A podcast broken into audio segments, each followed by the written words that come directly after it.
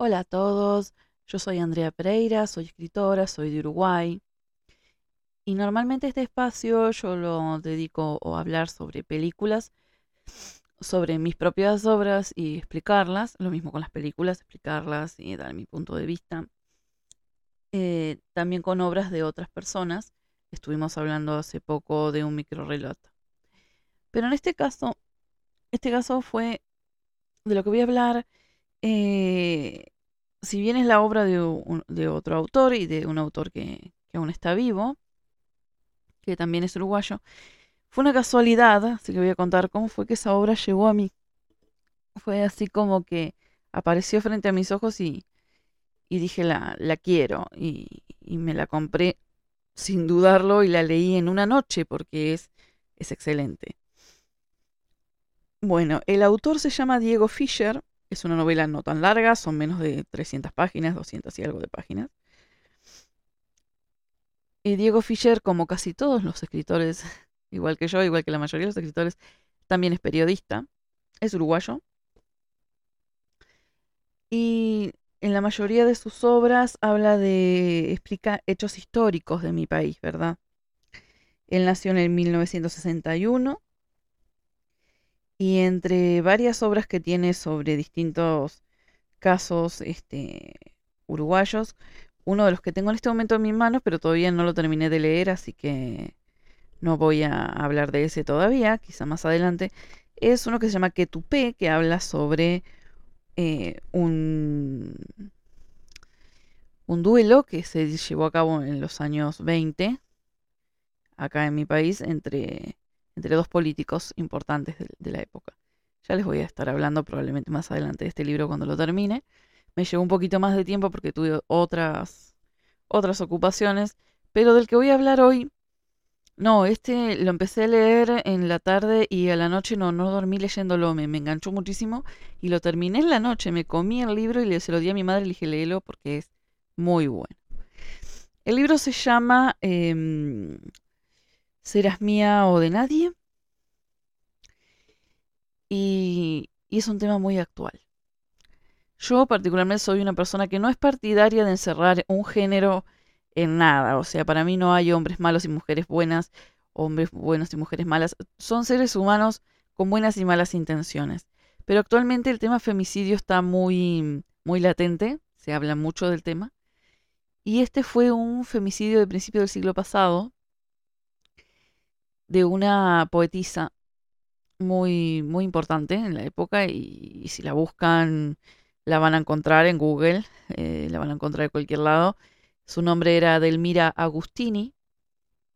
Ella vivió 27 años y en el libro trata toda su vida, la vida también de, de su esposo, eh, y nos va llevando a cómo se conocieron la familia y formación de cada uno para que entendamos qué fue lo que pasó.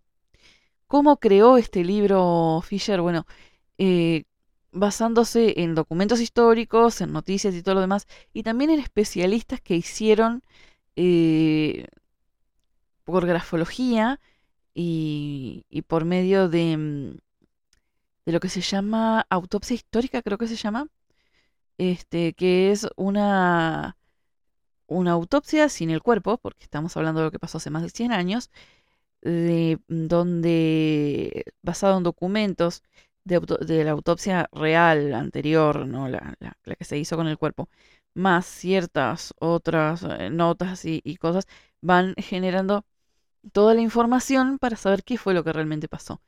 Y el libro te deja no solo muy enganchado, está muy bien hecho, y te muestra eh, el país en esa época, la sociedad de esa época.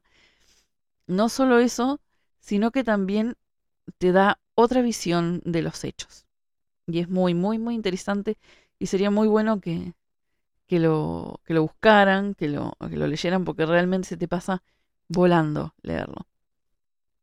Acerca de Delmira les voy a contar entonces. Delmira se llamaba así por su abuela, fue una poetisa de principios del siglo XX.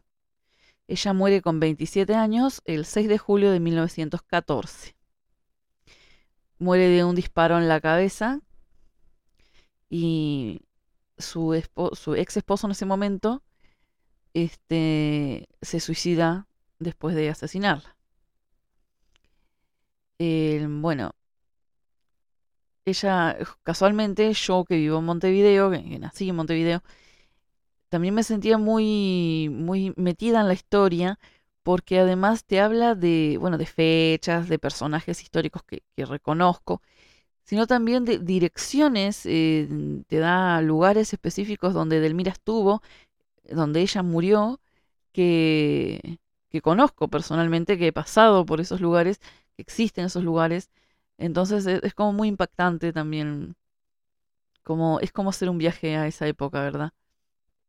Te habla desde las costumbres de, la familia, los caracteres de los padres, del hermano, cómo fue criado Enrique, que es el ex esposo de ella, por qué se separaron, por qué pasaron las cosas como pasaron.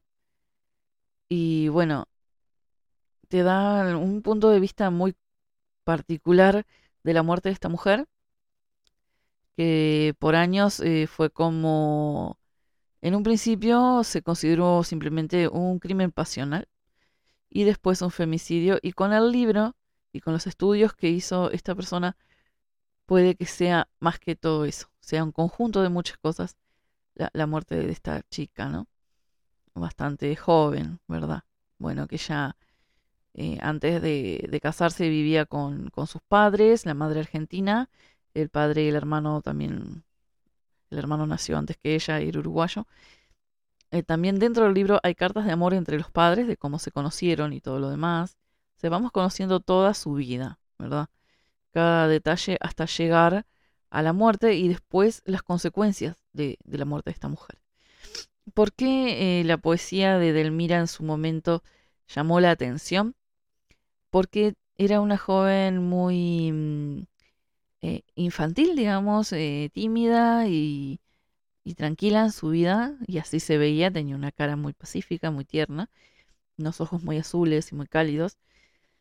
Y en su poesía era sumamente erótica y, y, fuerte para la época principalmente. Entonces llamaba la atención, incluso que ella se casara, desilusionó cierto grupo de, de, chicas que la seguían como a una rebelde, como a una mujer apasionada, que para la época era algo difícil, ¿no? Enrique, bueno, era un hombre que se dedicaba a las, a ver si me sale el nombre, a las subastas, ¿no? Y, y que había estado involucrado en la milicia, y bueno, y fue su esposo durante menos de dos meses.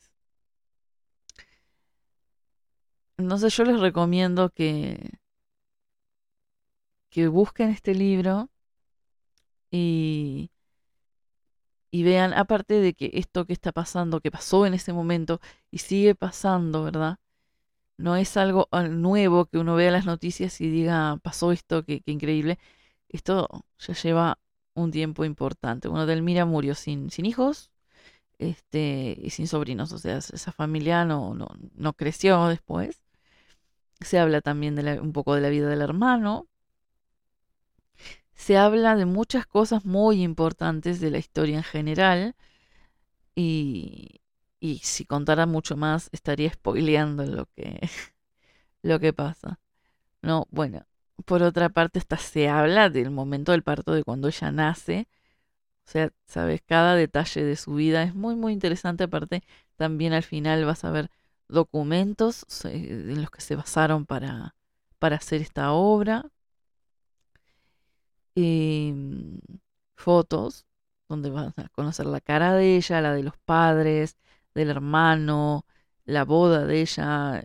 Es, es un documento histórico literal, literario muy, muy rico, está muy, muy bueno y muy recomendable. Ya para que tengan una idea, les voy a leer un poema de que escribió Delmira que se llama El intruso. Amor, la noche estaba trágica y sollozante, cuando tu llave de oro cantó en mi cerradura. Luego, la puerta abierta sobre la sombra helante, tu forma fue una mancha de luz y de blancura. Todo aquí tú lo alumbraron, perdón, todo aquí lo alumbraron tus ojos de diamante. Bebieron en mi copa tus labios de frescura, y descansó en mi almohada tu cabeza fragante. Me encantó tu descaro y adoré tu locura. Y hoy río, sí, tú ríes, y canto, si tú cantas. Y si duermes, duermo como un perro tus plantas. Hoy llevo hasta mi sombra tu olor de primavera. Y tiemblo si tu mano toca la cerradura, y bendigo la noche sollozante y oscura que floreció en mi vida tu boca tempranera. Creo que no hay mucho que analizar. Es bastante evidente toda la alegoría que, tiene la poesía sobre, sobre la anatomía humana, ¿verdad? La llave, la cerradura, eh, es muy, muy evidente, muy erótico y, suave al mismo tiempo. Es interesante este esta frase que dice, y tiemblo si tu mano toca la cerradura, que no dice nada y lo dice todo, ¿verdad? Es muy, muy, muy de ella. ¿no? Es una literatura muy erótica y muy tierna al mismo tiempo. Y, esa era la característica de, la poesía de, esta, de esta escritora, de esta poetisa. Y les voy a leer otro que se llama Cuentas de Fuego. Cerrar la puerta cómplice con rumor de caricia, deshojar hacia el mar el lirio de una veste, la seda es un pecado, el desnudo es celeste, y es un cuerpo mullido, un diván de delicia. Abrir brazos, así todos seres al lado, a una cálida lira dulcemente rendida, de canto y de silencio. Más tarde en el helado más allá de un espejo, como un lago inclinado ver la olímpica bestia que elabora la vida. Amor rojo, amor mío, sangre de mudos y rumor de cielos, tú me los des, Dios mío. También es, siempre van por un lado romántico y erótico, que si leen el libro entenderían por qué ella eh, digamos, em, llora estas cosas en, en, sus libros, ¿no? En sus poesías. Es como conociendo la personalidad a través del libro de, de, Diego Fischer, este, podemos ver que podemos pensar que es como un llanto lo que ella escribe. Yo comparo también a, todo lo que escribimos o, lo que me pasa a mí particularmente, ¿no? Cuando el que sintió alguna vez angustia conoce ese, ese dolor como extraño y punzante en el pecho que te aprieta, ¿no? Y que una vez que lloras se va aflojando. Bueno, escribir es algo así, más en este caso, en el caso de ella, más que en el de ninguno, pero a mí me pasa lo siguiente, ¿no? A mí me pasa de que mm, en mi cabeza se van ideando, ideando, ideando cosas y como que se llenara de una bola de ideas, ¿no? Como esa bola de angustia y de lágrimas que se te que se te puede llenar el pecho. Bueno, a mí se me llena como de ideas la cabeza y una vez que salen hacia el papel, eh, es como si llorara, ya te, se te alivia, como que ya está. Ya descargaste lo que necesitabas que saliera de ti. En este caso, eh, ella tenía una vida muy complicada debido a, sus padres, principalmente su madre. Entonces hay más de, significado en lo que les estoy diciendo. ¿Cómo llegó este libro a mí? Yo les decía que no, no lo estaba buscando. El libro simplemente llegó. Bueno, yo eh, me llevo muy bien con mi hermano, con mi cuñada, bueno, y decidimos ir a dar una vuelta. Queríamos ir a caminar, a ver la playa. Igual el día no estaba muy caluroso, estaba lindo, sí, pero, pero no caluroso. igual fuimos a la playa, después nos pusimos a recorrer, fuimos a tomar algo y empezamos a recorrer los lugares que más nos gustan a nosotros, que son las librerías. Entonces, bueno, empezamos a ir a una librería, a otra, cuando quedo enfrente a un de esos, no sé, como exhibidores, ¿no? Que, rotan y te muestran distintos libros. Y veo esta portada con la cara de, o sea, es media cara de ella, ensangrentada, que igual no es impactante como para que pienses que es de terror ni nada por el estilo. Y me, y me, me dio como una especie de imán hacia ese libro, porque dije, no, nunca, no había pensado en ella, porque en su momento, capaz que les, les hable más adelante de cuando yo leí este, el de Mercedes García Vigil, que habla de la vida de Clara García Zúñiga, que esa mujer si yo busqué la información sobre ella, porque me interesaba mucho su vida, y, encontré este libro buscando, eh, porque lo busqué a propósito. Este no, este llegó a mí de casualidad. Yo me paré frente a eso, estaba mirando cualquier libro a ver cuál me gustaba, y ese fue como que me impactó en los ojos, ¿verdad? Aparte no sabía nada más que, que bueno, que lo que sabía todo el mundo acá, que históricamente esa chica había muerto porque su pareja le había dado un disparo y se había suicidado. No sabía este dónde, en qué lugar geográfico, digamos. No sabía que yo conocía ese lugar geográfico, ¿verdad? No sabía que la diferencia de horas en que había muerto uno y el otro. No sabía nada. O sea, sabía que era una poetisa que había muerto de esa manera y que era muy joven. Y algún que otro poema lo conocía porque sí, porque es cultura general y porque a uno le interesa la literatura y le gusta y ese tipo de cosas, aunque yo no soy tan amante de la poesía como de la narrativa, pero sí alguna poesía sí me, agrada. Y, este, y ahora estoy incursionando un poco en el tema poesía, estoy recién como en los primeros pasitos. Entonces, bueno, más todavía. Pero llegó así como de casualidad y, y creo que es el libro que más rápido leí en mi vida. Yo leo bastante rápido. Por ejemplo, creo que El amante japonés de Isabel Allende lo habré leído en 3, 4 días. Pero en una noche, 200 páginas es la primera vez. este, te daba ganas de seguir y seguir y seguir, querías saber más y querías indagar más y te, te enreda de una manera muy, muy interesante. Y la narrativa que tiene, la información que tiene, el hecho de que todo lo que, lo que pasa ahí lo puedes corroborar buscando información, o recordando en mi caso, pero si no, si no tenés ni idea, porque no tenés por qué tener idea de nada de la historia uruguaya, sí, si eres de otro país, ¿verdad? Pero te pones a, leerlo y empezás, ah, mira, este lugar existe y todavía está ahí y lo puedo encontrar en Google Maps, por ejemplo. O cómo es la cara de ella, cómo es la cara de Enrique, cómo es la cara de la madre, porque después que lo terminás, es que todo aquello fue real y es impresionante el trabajo detallado y periodístico que hace el autor que, te engancha muchísimo. Te, pasa por la cabeza toda la imagen de época, desde te da hasta los precios de, de, su, de su boda, de la ropa de la boda, de bueno, habla de personajes históricos muy importantes, como por ejemplo Rubén Darío, con el que mantenía una relación de amistad por cartas. Entonces, este, nicaragüense, escritor, ¿verdad? Y bueno, es, este, es muy interesante.